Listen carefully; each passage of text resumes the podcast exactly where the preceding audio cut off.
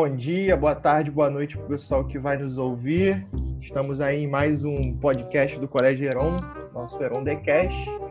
E hoje o nosso convidado é mais um pré-candidato a vereador, dessa vez da cidade do Rio de Janeiro, Tiago Arruda. Vem aí conversar com a gente. Como sempre, vou deixar a apresentação para nosso convidado, que acho que faz mais jus à, à apresentação de uma forma completa. Bem-vindo, Tiago. Grande prazer estar falando contigo.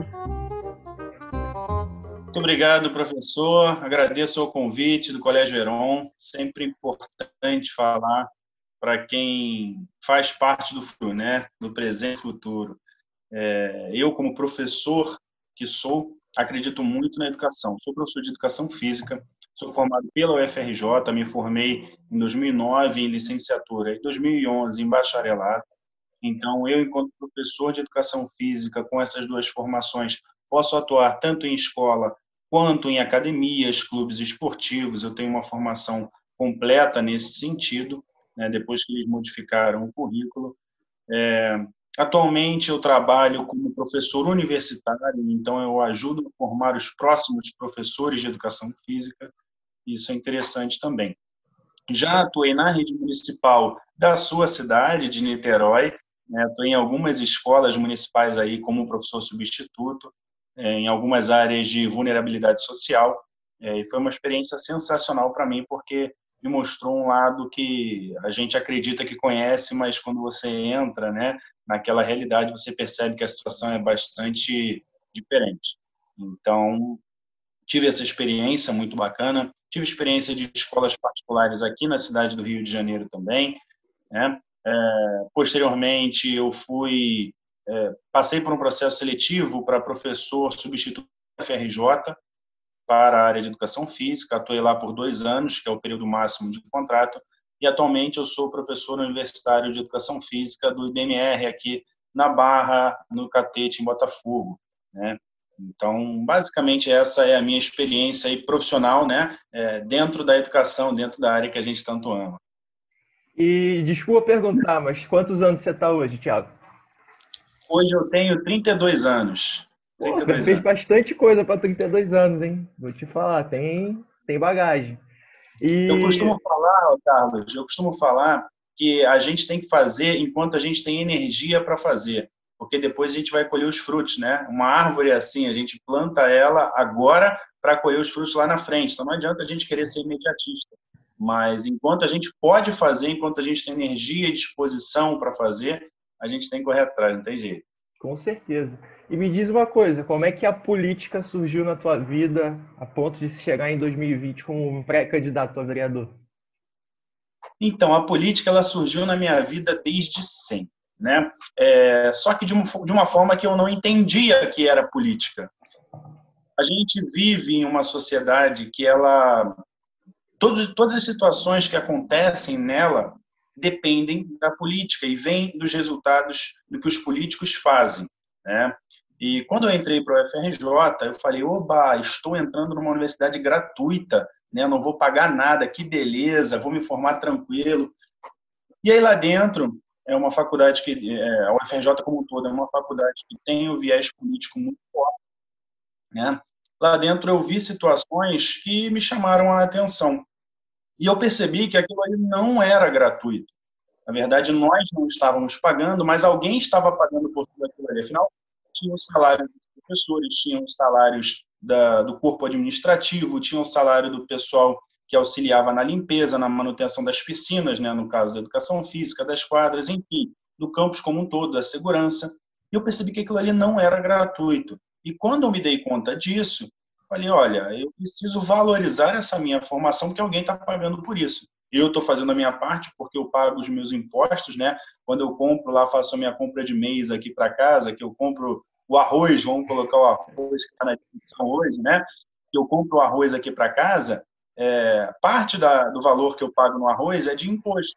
E esse imposto serve também para isso, né? Para que a educação ela seja custeada pelo Estado, né? E aí eu comecei a entender toda essa dinâmica e falar, caramba, por que, que os governantes não, não pegam esse dinheiro de imposto e dedicam para o que realmente a sociedade precisa? né? que é educação, saúde e segurança. E até então eu achava tudo muito absurdo, porque eram políticos fazendo propaganda com dinheiro público, viajando com dinheiro público, fazendo tanta coisa com esse dinheiro público, né? Que parece uma entidade, o dinheiro público, mas não é nada mais do que o dinheiro dos impostos, que ele paga e vai ficando mais caro. E aí eu comecei a entender e falei, não tem um partido que me represente, não tem nada que me represente, política tem que acabar, político é sujo, político é malvado, né? A gente sempre tem essa visão. E é verdade, infelizmente é verdade. E aí, pra, desculpa, para concluir o meu raciocínio, é, por que, que eu entrei para a política? Eu pensei, se só tem gente ruim na política, por que, que eu vou continuar é, procurando entre as opções que estão aí para poder dar o meu voto? Por que, que eu não posso ser um agente de mudanças que a sociedade precisa ou que eu acredito que seja positivo para a sociedade? E aí eu falei, olha, deixa eu procurar aqui algum partido. Eu procurei alguns partidos até que eu conheci um novo, né? Logicamente eu tive uma grande resistência no primeiro momento, porque era um partido político, e eu falei, não, partido político é tudo igual, né?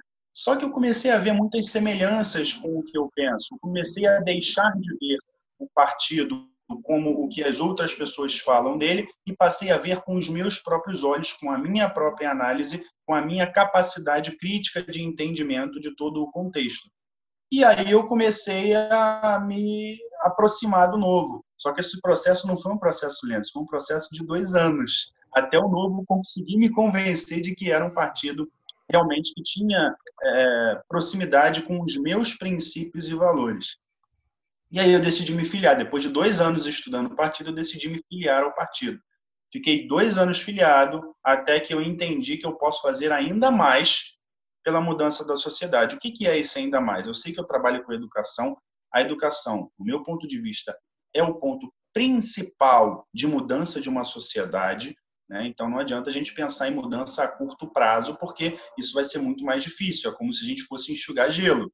Né? A gente enxuga, enxuga, enxuga, mas quanto mais enxuga, mais aquilo ali molha.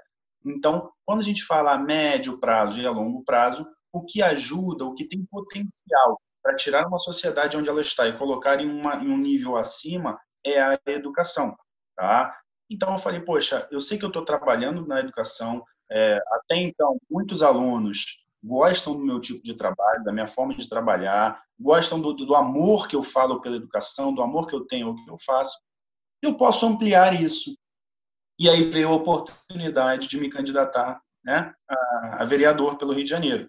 O, o Partido Novo faz um processo seletivo para os candidatos a vereador, então você tem que ter alinhamento com o partido, você tem que ter uma capacidade de raciocínio, você tem que ter uma capacidade de argumentação, um entendimento do que é a máquina pública para aí sim você se candidatar, né? Para você passar pelo processo seletivo passei por esse processo seletivo.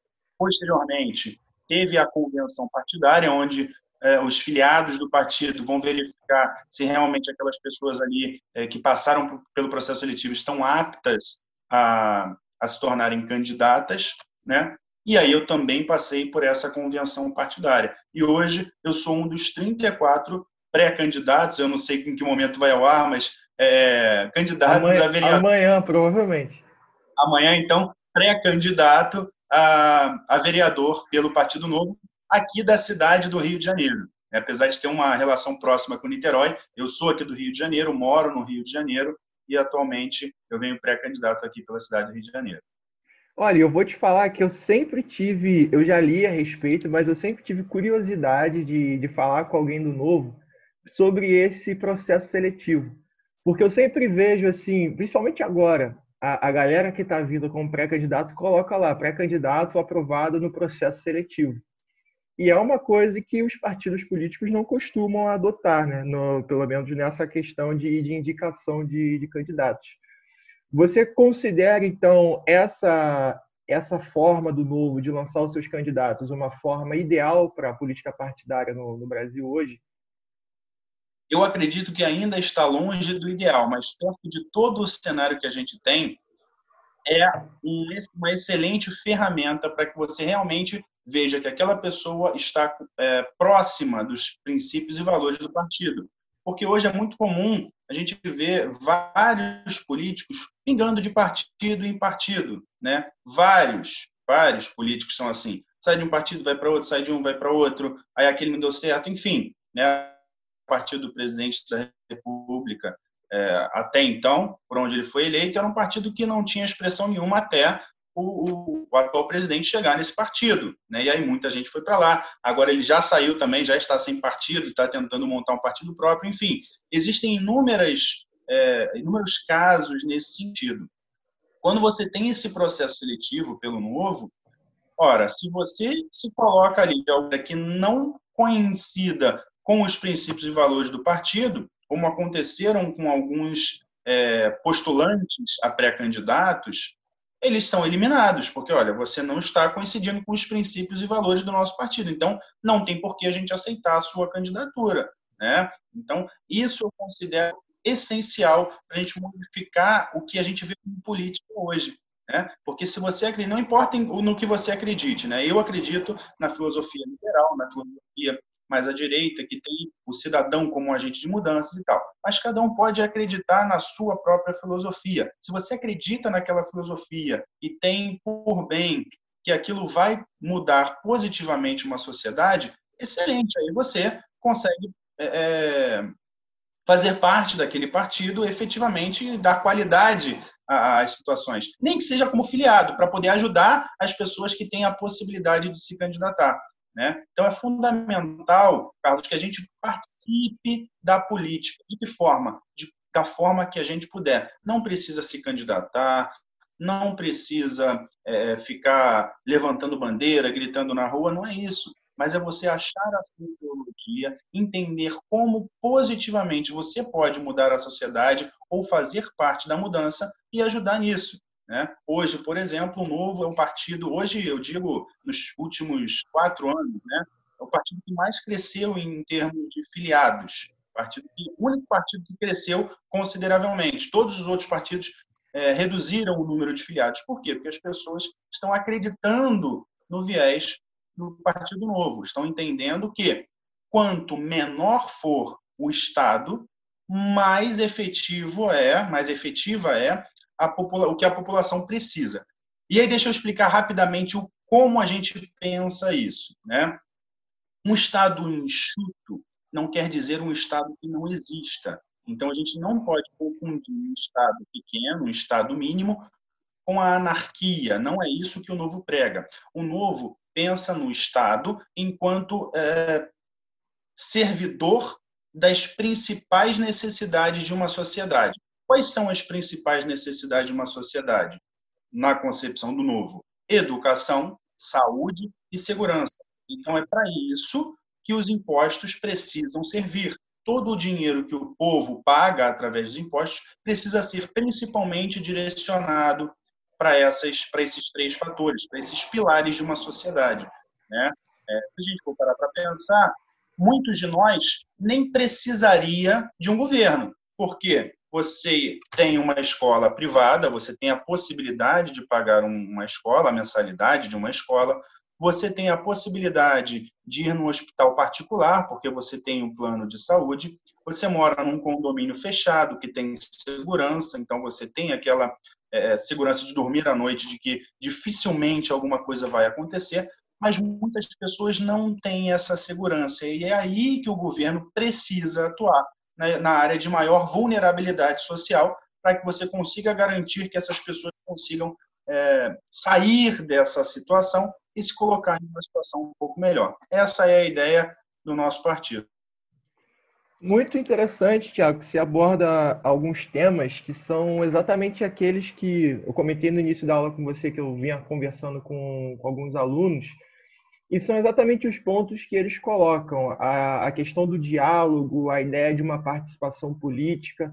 Tem muita gente que confunde exatamente política com se filiar ou se candidatar, mas não entende que nem até mesmo uma questão de você participar de uma reunião de associação de moradores do seu bairro já é uma coisa que você está pensando no, na participação coletiva, intervir na, na questão política da sociedade. E como é importante trazer esse, esse ponto para o debate, ainda mais sabendo que são principalmente os jovens que vão escutar a gente. Eu gostaria de tocar num ponto que você falou, que foi a questão dos impostos, e levando em consideração você como educador, eu gostaria de saber da sua parte se você acha que essa discussão ainda falta nas escolas, essa conscientização em relação ao que é o imposto, basicamente, como que esse imposto deve ser tratado pelo Estado, se esse imposto ele volta para a sociedade em, em, forma de investimento. Gostaria de saber se, da sua opinião, se esse debate ainda é um pouco defasado nas escolas. Um pouco não, eu diria completamente defasado, né? E aí seja em qualquer nível de escola, até nas melhores escolas, esse debate ainda é aquém do que poderia ser. É, não só por culpa dos professores, não, tá? Não é essa a questão.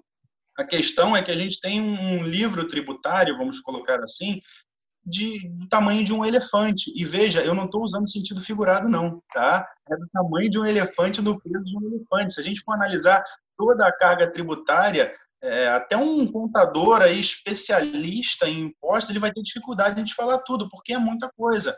Né? Então, a nossa ideia é que todos esses impostos sejam simplificados. E, logicamente, que isso chegue nas escolas, porque a gente muda uma sociedade através da base. Então, você que está me ouvindo aí, que está na escola agora, você vai fazer parte da sociedade lá na frente. Então, tudo que a gente está fazendo hoje vai respingar em vocês. Assim como o que vocês vão fazer vai respingar nos futuros filhos de vocês, sobrinhos, enfim. E assim vai vivendo, assim a gente vai levando como Pedro Álvares Cabral, né, que teoricamente descobriu o Brasil lá atrás, respingou na gente até hoje, né? Com a princesa Isabel que declarou a, a libertação dos escravos, enfim, tudo vai é, fazendo um efeito cascata, né? Tudo que vai em algum momento ele vai derramar nos demais. Então, a participação política, gente, ela é fundamental.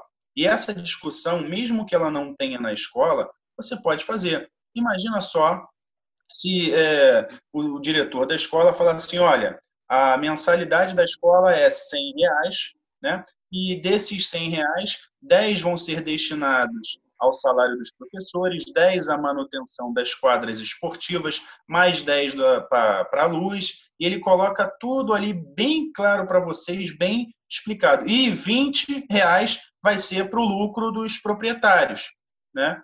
Beleza, você está entendendo para onde vai o seu dinheiro. Só que isso é muito difícil de se fazer hoje em dia, né? ainda mais quando se trata de dinheiro público. Quando você pega uma instituição privada, é bem possível que ela consiga separar esses valores de maneira efetiva. Por quê? Porque uma instituição privada ela está prestando um serviço para a sociedade, senão a sociedade não a contrataria. Então, isso é fundamental que exista mas ela também está pensando no seu próprio lucro. Isso também é positivo, né? Porque só tem lucro quem oferece um trabalho, quem oferece um serviço adequado para a sociedade. Senão essa pessoa não tem lucro. Então, nós defendemos muito também uh, a iniciativa privada. Nós defendemos que o pequeno empresário, né, uh, ele tem o seu valor e muito maior do que grandes empresas.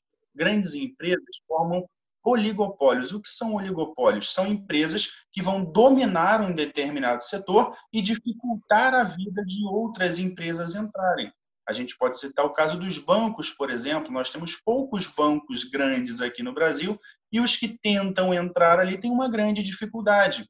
Né? Nós podemos citar as empresas de telefonia e internet, que nós temos também poucas empresas e agora uma comprando a outra e compra a outra. Daqui a pouco a gente vai ter é, um monopólio. Vocês não viveram essa época, mas os mais antigos lembram que a gente pagava caríssimo por uma linha telefônica. Né? Eu peguei ainda quando eu era pequeno nesse período. Você pagava caríssimo por uma linha telefônica e a qualidade era terrível daquela linha telefônica. Então, além do avanço tecnológico que nós tivemos, nós também tivemos é, essa iniciação à abertura de mercado, né, que saiu de algo estatal para ser uma concessão. Então, também tem algumas situações que a gente pode é, analisar nesse sentido. Tá? Então, só para finalizar aqui esse raciocínio, é, eu acho fundamental que tenha esse tipo de debate nas escolas. É importantíssimo para que todos que estão começando a vida agora e pensando numa vida adulta mais para frente, pensando no que vão querer trabalhar, né, no que vão querer fazer no seu futuro, isso também é muito importante, e fazer aquilo ali de maneira efetiva, que você gere um produto positivo para a sociedade e um produto positivo para você também. Tá certo? Então, é basicamente isso. É, esse ano a gente teve lá no aqui no Heron, né, falando como se estivesse na escola, a introdução de uma disciplina que eu achei muito importante, que foi a de matemática financeira.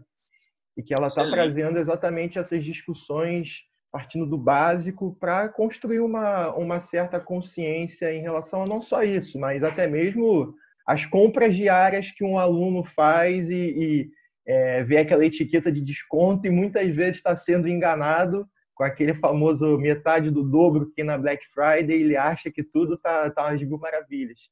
E aí essas discussões com ótimos professores de matemática que a gente tem lá no colégio estão trazendo bons frutos, ainda que agora no virtual, mas funcionando dessa forma.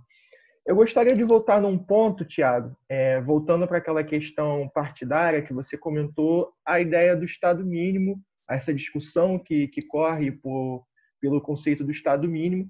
Eu gostaria de saber de você, e aí pensando, pode ser numa questão partidária ou uma, ou uma questão, como você já disse, está bem alinhado né, a, o pré-candidato com o partido.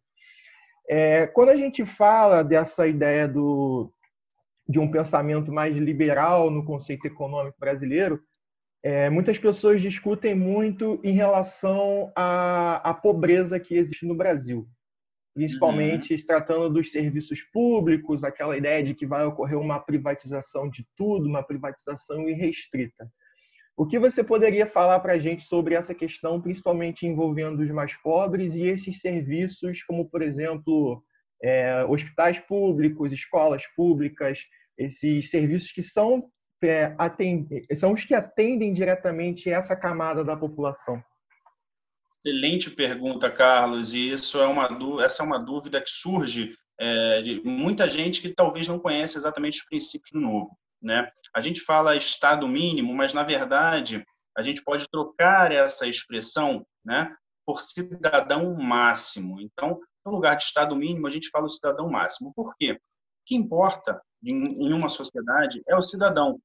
Né? É isso que importa na sociedade. Não é quem está no comando, quem não está no comando, importa o cidadão ter os seus serviços básicos é, que estão na Constituição Federal de 1988 garantidos. Né? A vida, liberdade, propriedade, enfim, principalmente esses.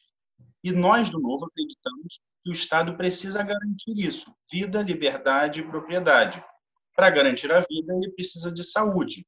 Quem não tem dinheiro para pagar um hospital privado ou um plano de saúde precisa do hospital público, ah, o novo é a favor é, de acabar com o hospital público, o pobre não vai ser atendido.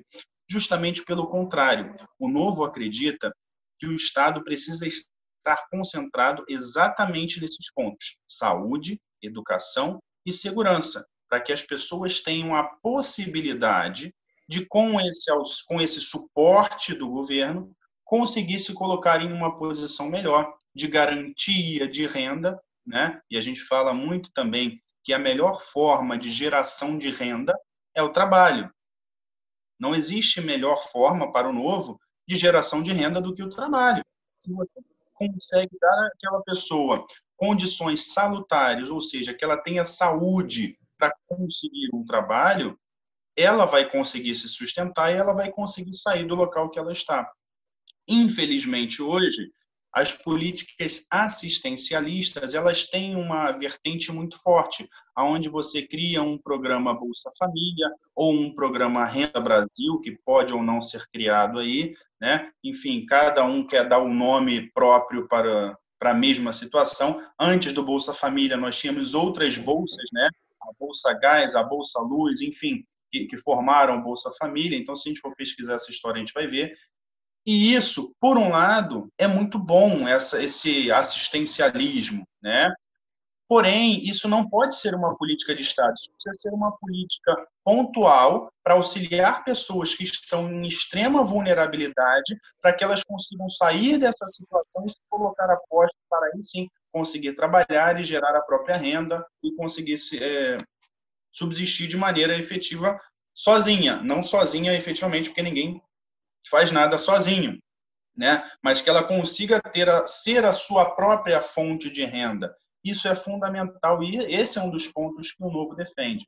Então, é, quando a gente fala assim, vamos privatizar tudo, né, que é uma frase muito marcante do Partido Novo, a gente quer privatizar o que não precisa ser do governo, o que o governo não tem que tomar conta. Um exemplo bem claro do que eu estou falando são, as, são os Correios. Os Correios hoje é, são uma empresa que tem isenção de impostos, ou seja, essa empresa não paga os mesmos impostos que as outras empresas pagam. Elas, logicamente, por isso, têm um serviço relativamente mais barato, né? É, porém, elas realmente entregam, elas têm uma, um problema muito grande de entrega. E para que, que o governo precisa ter, precisa manter uma empresa dessa? Por que, que o dinheiro que entra dos impostos não está sendo destinado à saúde, educação e segurança? E alguém que precise mandar uma carta uh, ou uma encomenda não manda por empresas privadas, né? Muitas pessoas usam o argumento: ah, mas e lá no Acre? Como é que vai chegar a carta no Acre? Gente, no Acre chega Coca-Cola, chega cerveja, chega carne, chega tudo possível. Por que, que a carta não vai chegar? Né? Então, são situações em que a gente acredita, não tem por que ter. Outro exemplo, hoje o governo tem algumas funções remuneradas ainda que nem existem mais. Por exemplo, antigamente existia um classificador de cacau. O classificador de cacau é uma função que tinha antigamente. Hoje o governo não tem mais isso, né? Porque o governo não, não planta cacau, mas tem a pessoa ali, ela não pode ser é, dispensada porque ela é funcionária pública.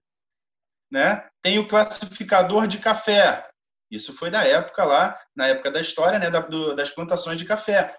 Hoje também não tem mais isso, mas o governo precisa continuar pagando aquela pessoa e, e, e perdendo dinheiro com isso. Existe uma empresa é, que faz chips para gado. Essa empresa custa cerca de 85 milhões de reais ao ano para a União, tá? E sabe quanto ela gera? 5 milhões de reais. Então, ela custa 85 e gera 5. 80 milhões de reais são investidos nessa empresa. Para quê? São 80 milhões que poderiam ser destinados à saúde de uma pessoa que não tem condição de pagar um hospital privado, que não tem condição de pagar uma escola particular, que não tem condição de pagar uma segurança, né? Então, o novo acredita nisso, que esse dinheiro ele precisa ser concentrado no que é essencial, no que é fundamental para as pessoas saírem de uma condição de vulnerabilidade, que é saúde, educação e segurança. Enquanto isso não estiver consolidado, dificilmente a gente vai conseguir é, sair dessa situação e tirar as pessoas de uma situação de vulnerabilidade. Entendi. E agora, para a gente encaminhar para o encerramento, eu gostaria de fazer aquela pergunta que é um pouco mais panorâmica. Primeiro, eu queria saber a sua opinião sobre a situação atual do Rio de Janeiro, e aí cidade, estado, se você quiser falar, mas principalmente a cidade que, que é o foco dessas eleições de agora, 2020. Como você observa a realidade do Rio nesse momento. E aí, após isso, eu queria que você, como pré-candidato, falasse e aí, imaginando uma, uma eleição, como seria a atuação do Tiago vereador? Como que, que a gente pode esperar uma atuação sua é, visando aí a sua eleição nesse ano? Beleza? Beleza. É, então, o panorama da cidade do Rio de Janeiro, primeiro eu falar do estado também, mas é, a cidade do Rio de Janeiro é muito triste, porque nós tivemos um potencial absurdo há quatro anos atrás, né? E não aproveitamos que foram os Jogos Olímpicos de 2016. Antes disso, nós tivemos a Copa do Mundo de Futebol Masculino em 2014. Antes disso, nós tivemos os Jogos Mundiais Militares em 2011. Antes disso, nós tivemos o Pan-Americano em 2007. Então, nós tivemos uma série de eventos que tinham um potencial tão grande de fazer com que o esporte e a educação, que são as minhas principais pautas, dessem as mãos e chegassem na escola, né, a gente perdeu essa oportunidade. Aí hoje, pelo menos aqui na cidade do Rio de Janeiro, a gente tem uma série de elefantes brancos, ou seja, de locais que ninguém quer segurar aquele pepino, ninguém quer administrar, porque vai ser um problema muito grande, né? Então, eu vejo com muita tristeza Mas da mesma forma que a gente tem essa tristeza, a gente tem esse potencial, porque nós temos um povo guerreiro, um povo que passou por tantas situações é, indesejadas para qualquer pessoa, mas ainda assim é feliz, ainda assim compra ali um quilinho de carne para fazer o seu churrasquinho no final de semana, para comemorar, compra aquela sua cervejinha, enfim, a gente tem um povo feliz, um povo alegre e um povo que merece é, mais do que está tendo hoje. Então, é, é, eu tenho um, um, panorama, né, a minha visão de panorama da cidade do Rio de Janeiro é que nos próximos 20 a 30 anos, se a gente começar a mudar agora, a gente consegue colocar o Rio de Janeiro nos trilhos novamente. Né? O Estado segue a mesma linha de raciocínio. O Estado é até pior, porque nós tivemos aí os cinco últimos governadores, se não estão presos, já estiveram presos o atual já está encaminhando para isso, né? Ontem ele sofreu aí uma derrota considerável, né, de 69 votos a zero para o seu impeachment. Então, é, a gente vê que a corrupção é algo que não tem lado. A corrupção não é da esquerda, a corrupção não é da direita, não é do centro.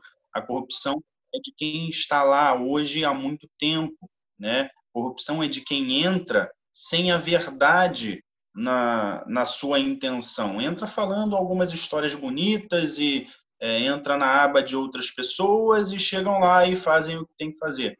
Mais uma vez, por isso que o Novo defende a redução dessa máquina pública. E a redução da máquina pública, pessoal, passa necessariamente pela redução dos privilégios políticos, de uma reforma política como um todo.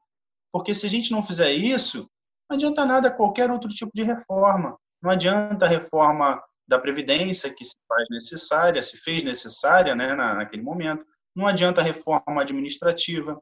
O Brasil precisa mudar. Nós vivemos numa sociedade diferente hoje, uma sociedade muito mais tecnológica do que foi a sociedade que tinha na Constituição Federal de 88. Então a gente precisa evoluir para isso também. A gente precisa entender que é, as coisas mudam, as dinâmicas mudam. A gente não pode ficar estagnado em um local específico. Né? Então, é, é, Niterói é um excelente exemplo, apesar de ter é, regiões de grande vulnerabilidade social. Né? Eu conheço bem ali a região de Niterói, onde eu trabalhei foi no Morro do Céu e no Caramujo, são regiões é, complexas, né? Mas você via nos alunos e nos pais dos alunos que eles têm esperança, eles pensam que pode mudar, que vai mudar, que aquela situação vai melhorar, que é uma situação temporária, né? E aí a gente precisa fazer a nossa parte para isso, mesmo que a gente não se sinta atingido pelo Estado ou com necessidade do Estado. Como eu falei, a gente tem essa visão de que é, quem tem dinheiro não precisa do Estado, e não precisa mesmo, mas ele precisa existir para garantir a todos uma mínima condição de vida, né? Para quê? Da saúde, educação e segurança para quem não tem condição de pagar isso de maneira privada. Certo? É, bom, a outra pergunta foi para finalizar. Tiago, o Tiago vereador, caso eleito. Ah, o Tiago vereador, isso. Tiago vereador. Então, é, o vereador ele tem uma função muito importante. Algumas pessoas, acredito que vocês não, mas algumas pessoas acham que o vereador está ali para asfaltar, para conseguir um favor, né, que uma pessoa pede, principalmente perto das eleições. Então, hoje, Aí não deve ser diferente, a gente deve estar vendo um monte de rua sendo asfaltada. Muito churrasco de vereador acontecendo. Exatamente. O vereador não faz isso. Se ele está fazendo isso, ele está errado. O vereador ele precisa, primeiro, fiscalizar as ações do prefeito. Ou seja, o prefeito ele é o executor das ações de uma prefeitura, de uma cidade. É ele quem faz as coisas. E o vereador, ele tem a função de verificar se o prefeito está seguindo a lei, se ele está fazendo o que prometeu, se ele está fazendo o que foi definido para que ele faça, né? Então, eu, enquanto vereador, eu vou buscar garantir que o prefeito faça tudo que tem que ser feito por uma sociedade. O vereador, ele é a voz do povo para o prefeito. Então, é, o Tiago, enquanto vereador, ele vai estar nas sessões da Câmara quando existirem as sessões. Caso contrário, o Tiago vai estar nos locais onde o povo está.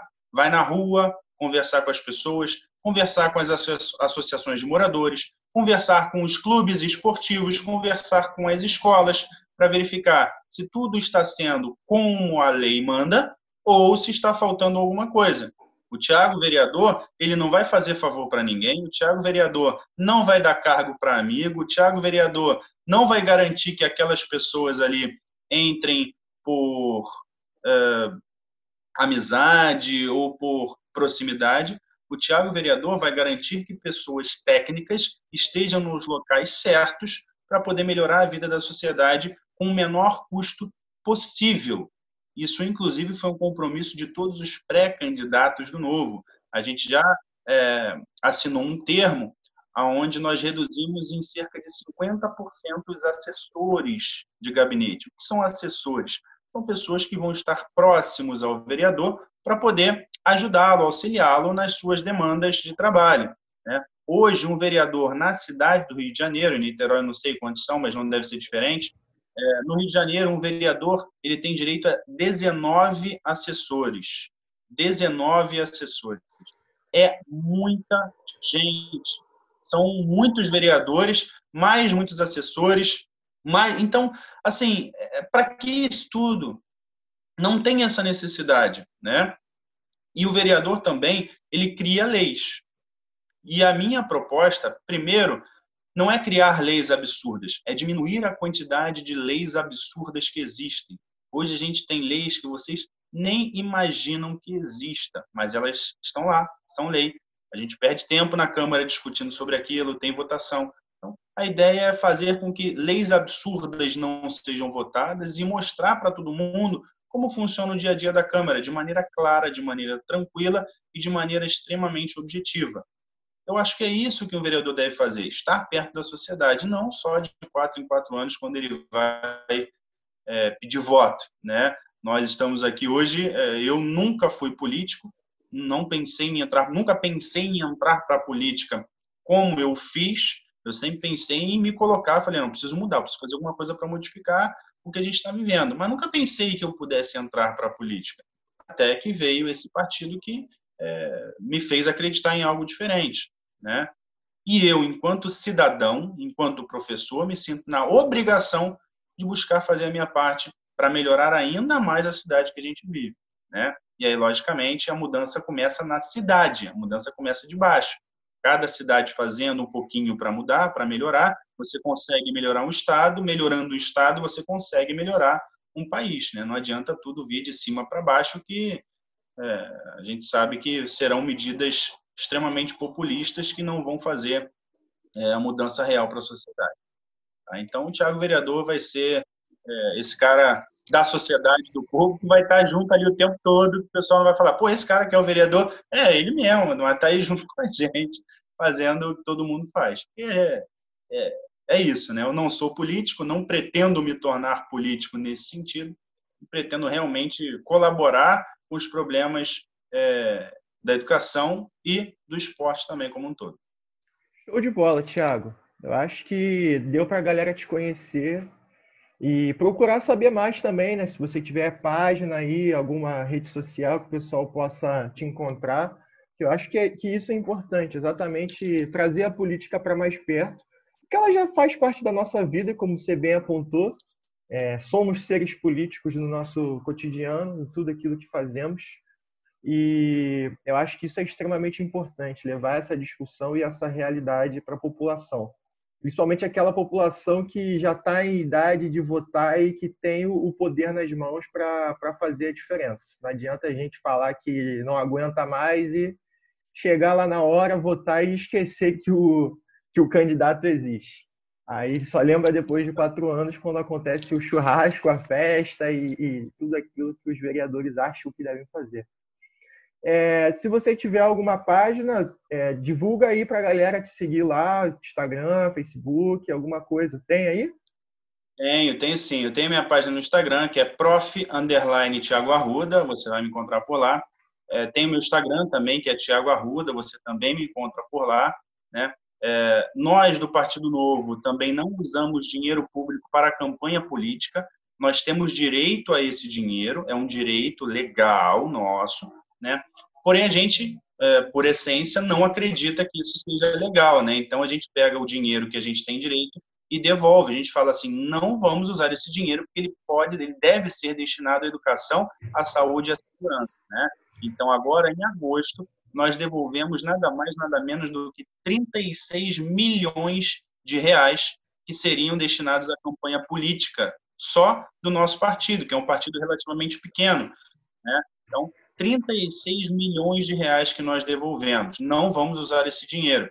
E aí, caso alguém queira apoiar uh, um candidato do Partido Novo, você pode apoiar enquanto pessoa física, né? E quem quiser me apoiar, vai me encontrar lá, tem uma vaquinha virtual para isso, é www.queroapoiar.com.br barra prof. underline Tiago Arruda. Né? São pessoas que acreditam, para pessoas que acreditam no que eu estou falando, que acreditam nos princípios e valores do novo e falem, não, olha, eu quero fazer parte dessa mudança, porque senão a gente continua mantendo esses caras que estão aí. É, você gosta do Lula? Não, mas você banca ele. Você gosta do Bolsonaro? Não, mas você também banca ele. Então você banca todo mundo, você só não banca a gente porque a gente abre mão desse dinheiro. A gente fala que esse dinheiro não deve ser destinado para a gente, deve ser destinado realmente para quem precisa. Então, quem puder ajudar e quem quiser ajudar de boa vontade será muito bem-vindo. Show de bola, Thiago. Foi um grande prazer falar contigo. Espero que tenha sucesso aí nas suas pretensões, que tudo dê certo e que essa situação toda de, de pandemia é, não interfira no processo democrático, que é extremamente importante, que está previsto para acontecer no mês de novembro, se eu não me engano, certo? É em novembro Exatamente. a eleição? É, é isso aí. Então, é, um forte abraço para você. Quando o episódio for lançado, provavelmente amanhã, eu vou marcar lá, vou pedir para a escola marcar, a gente vai divulgar pelo Instagram, vai estar no nosso Spotify e em outras plataformas de, de áudio onde o, o podcast fica disponível, mas principalmente no Spotify. Beleza? Beleza, meu amigo. É o convido aí só para finalizar mesmo, eu convido a quem quiser conhecer os pré-candidatos aí de Niterói, acessem o site do Novo, lá tem toda a dinâmica para vocês visualizarem quem são os candidatos. Né? A pré-candidata à prefeitura é a Juliana Benício, ela também é muito boa, vale a pena estudar as propostas dela. Lembre-se que você faz parte da mudança. Ah, é só um voto. Não tem jeito, só um voto faz toda a diferença. Se cada um fizer a sua parte, você consegue mudar a sociedade. Aquela historinha do incêndio na floresta, né? O beija-flor vai lá no rio, pega uma bicadinha de água e joga lá. E aí todos os outros animais fugindo daquele incêndio. E aí é o elefante fugindo, a onça fugindo, todo mundo fugindo. E pergunto para o beija-flor, poxa, mas o que, que você está fazendo, cara? Você está vendo que você não vai conseguir? É, eu sozinho não, mas se você me ajudasse, a gente conseguiria apagar esse incêndio, né? É, até vale um pouco a ideia com o que está acontecendo hoje aí no Brasil essa situação. Se cada um fizesse a sua parte, é, o fogo diminuiria no aspecto real e no aspecto figurado também. É isso aí. É, bela reflexão, gostei, gostei. Tiago, grande prazer. Desejo aí um ótimo fim de semana para você, resto de semana. E sucesso aí nesse ano, cara. Abraço. Beleza. Obrigado, um abraço, um abraço para todo mundo aí do Colégio Heron. Valeu. Valeu.